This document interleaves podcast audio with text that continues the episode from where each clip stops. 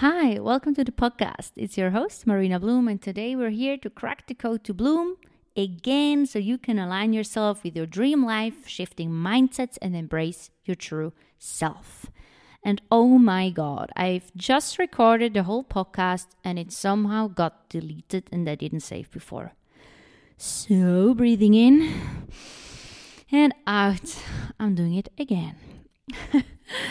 it's Sunday again, and I posted it at 4 p.m. as usual. And this week ran by so fast and it's been a little chaotic. I still feel like I have like a dizzy mind or a foggy mind as last week. Actually, somehow I feel like it's a good thing that that podcast before that recording got deleted because sometimes I felt like my mouth was talking and my brain was not here. Like very, very strange. Whatever. so it feels like it's just been yesterday where I talked about uh, feeling lost and victim mentality and all that. And we're going to pick up right where we left. And we're going to talk about calling your power back and everything that's going to follow out of it. So let's just start right there. Why do we even need to call our power back? I always say to my clients, you have to call your power back when you're in a situation where you feel stuck or blocked or confused and you just know you're not your whole self.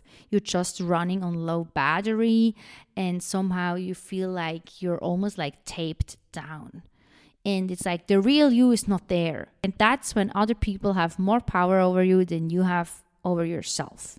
Because can't forget that we're grown ups and we are responsible and smart enough to make decisions and take actions. But sometimes, if our power is just handed out too freely, we lose that ability.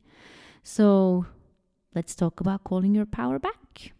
I feel like an important thing to realize it's not just about getting rid of your toxic friends or getting rid of that toxic workplace. It is very much realizing that you sold yourself short. That's why you feel confusion, feeling blocked, and don't know what to do. So it is our responsibility, as I just said before, to stay in our own identity and protecting that. And there's a reason why you gave your power away and you weren't able to say no and really draw a boundary because there are a lot of energy vampires out there, people taking from other people because they only think about themselves, they're so self absorbed Actually, I just thought before I'm in the next episode, I want to talk about self absorption because I feel like at the moment, like self absorption is just so widely spreaded in people, and I don't like it. So I want to spread awareness around it. so, what are things we can do to call our power back? I wrote down five steps I always recommend to people and I also follow myself. So, we're going to start with a question Why did you give your power away in the first place? And you guessed it, it always comes down to your beliefs about yourself, which is also called your self concept. How do you deep down think about yourself? Do you actually think that you are worthy and lovable, and you are just as important, and you are smart, and you deserve the best, and that your voice matters, and that you're desirable, and what you have to say is important? Or do you actually think other people are more smart? Other people are more important. But I have to say, other people don't want to hear what is the pattern that's running within you? And it really always goes down to childhood, what pattern is running in your brain and what's holding you back. So once you realize, damn, I actually think quite shitty about myself and I actually think other people are more valuable than I am and I am not enough because I don't have what it takes, we got to put in the work. And a good thing to start is always creating a journaling routine. You know, doing it in the morning or right before you go to sleep, where you write down new truths about yourself because we are going to create new neural pathways in your brain. Meaning, I am a woman that is capable to set boundaries. What I have to say is important. It is okay that not everybody likes me. I am listening to my intuition. And so on and so on, you know. So that's what you're going to do with the journaling. You're also going to stand in front of the mirror and you look yourself in the eye and you talk to you that stuff out loud. Meaning, you say your name. I usually even say my name. I say, Marina, you are so capable. Marina, it is so strong of you to show up daily and pursue your heart's desire. Marina, what you have to say is important and value. It is okay to be seen. It is okay that other people hear your voice. So, journaling routine and mirror work, if you stay consistent with those two things, it's going to help you out so much. What I always recommend is to create more than consume, meaning be more active than passive. You know, don't just lay on the couch doing Netflix and TikTok and YouTube. Follow your interests. Do what your heart calls you to do. I understand, obviously, we need lots of downtime and recharging and relaxing because life is so stressful and there's so many things that are expected from us. But then at the same time, when we do something that's so much within our heart, it's going to energize us. For example, on Friday evening, I have those sound healing nights or loop sound meditation where people come and I do sound healing and also uh, meditation combined. And honestly, usually on Friday nights, I'm tired as well. I'm tired from the week. Like my nerves are just not there anymore because it's just been usually so crazy at work. And when I'm there, I'm so tired when I make the room ready, when I put everything out the singing bowls, the mats. But after every session, you don't even believe how amazing I feel, how aligned I feel, because seeing the people, how it impacts them, how they are coming back to themselves, how they how they literally look different. You know, I usually when I see the people before the session and after session, like they look so drained and wrinkly before the session, and after that, it's just like pure relaxation, and I'm able to help them get to that point.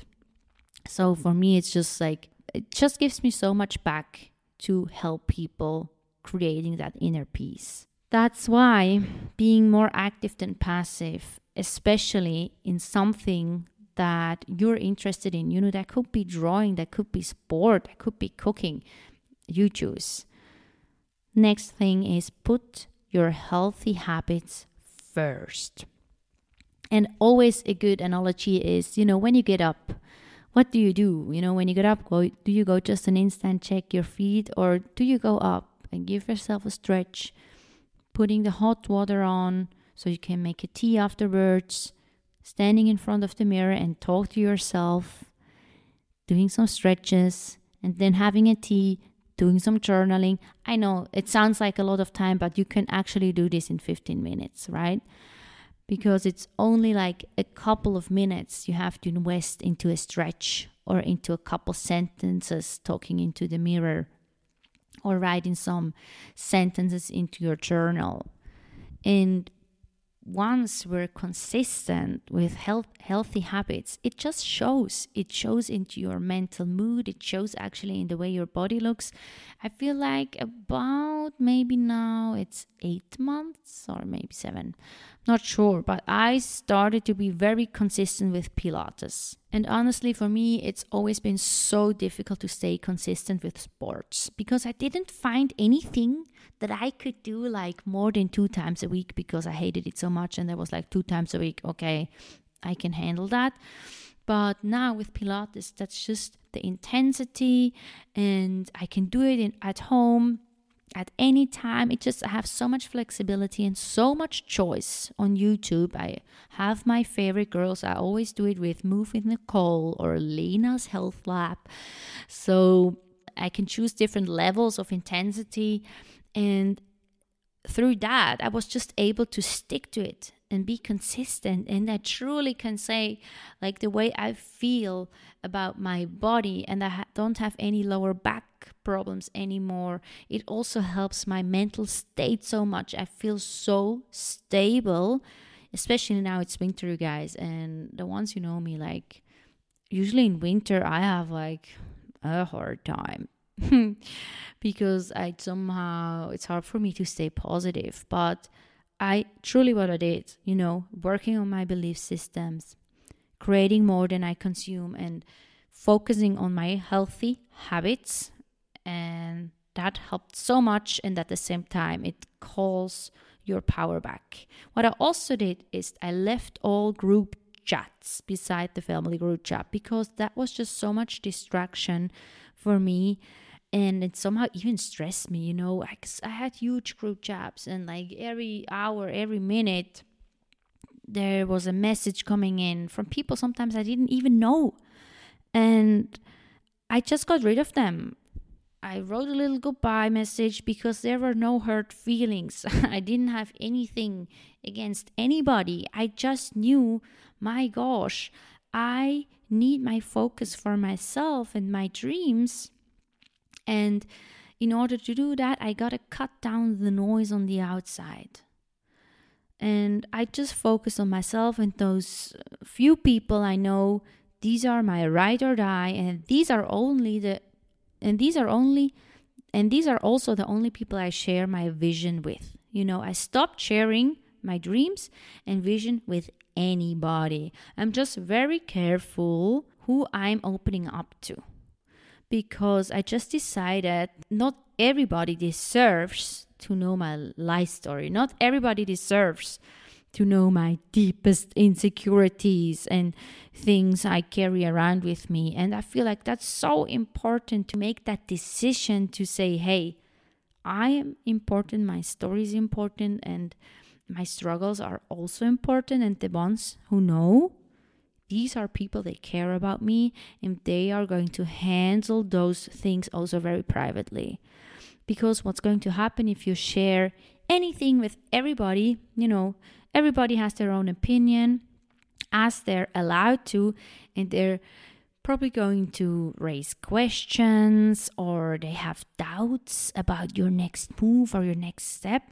And you're probably also a very sensitive person probably highly sensitive and you you pick up on those things and you start reflecting and you start asking yourself hmm is it the right choice? Should i really do it? And already right there you gave your power away.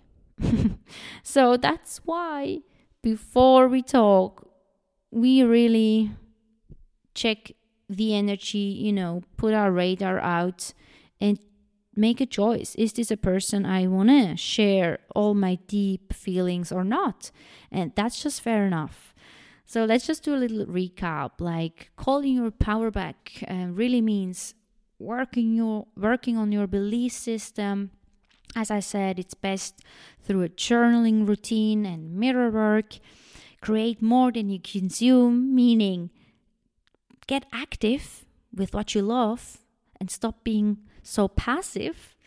Uh, put your healthy habits first, leave the group chats, and stop sharing your vision, your vision with everybody.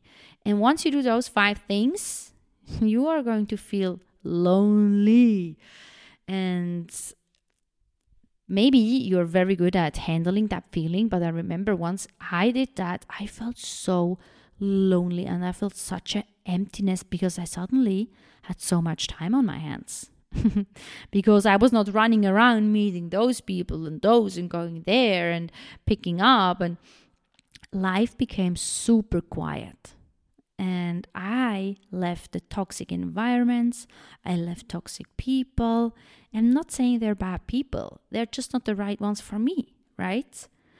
And right there in that lack, and that's a fake lack, you know, because it's so important to realize your own personal power of having time is your greatest gift and in wasting that time with people who don't really have your back it's just not worth it. When you call your power back the real ones will stay you know because they're going to understand where you come from. And in that emptiness, you're going to learn so much. You're going to learn the key secret to really transform into bloom into the next version of yourself.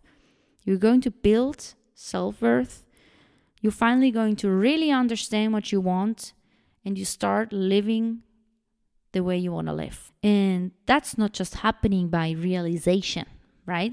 I mean, this is how we start the ball rolling, but then actually implementing those things into our life is we're going out there into life and taking action and pursuing those interests, whatever interests it is. And chances are, if you're listening to me and if you're here, you're a multi passionate person as well because like attracts like.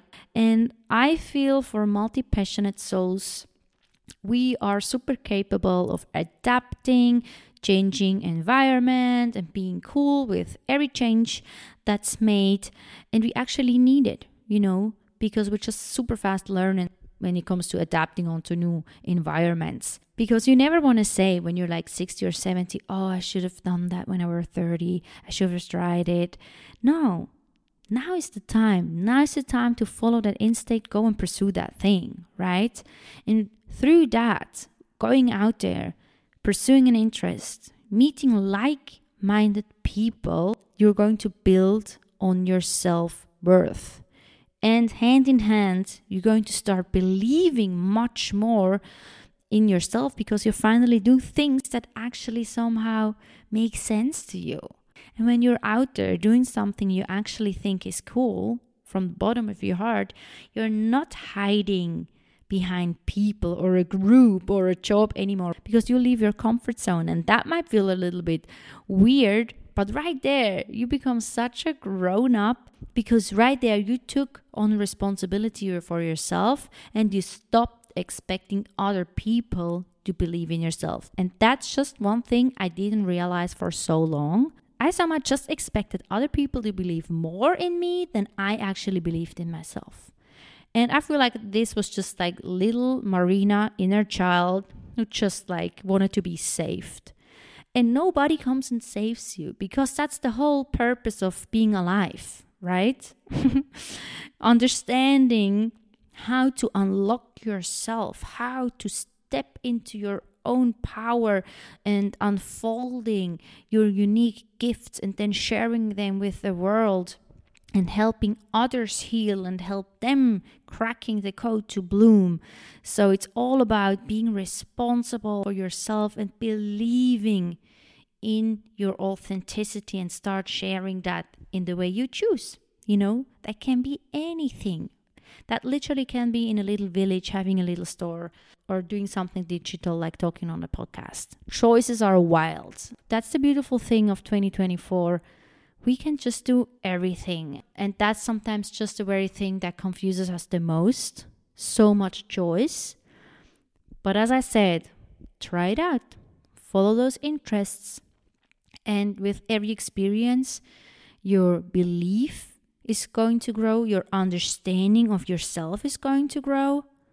And most importantly, the understanding of your own worth and value.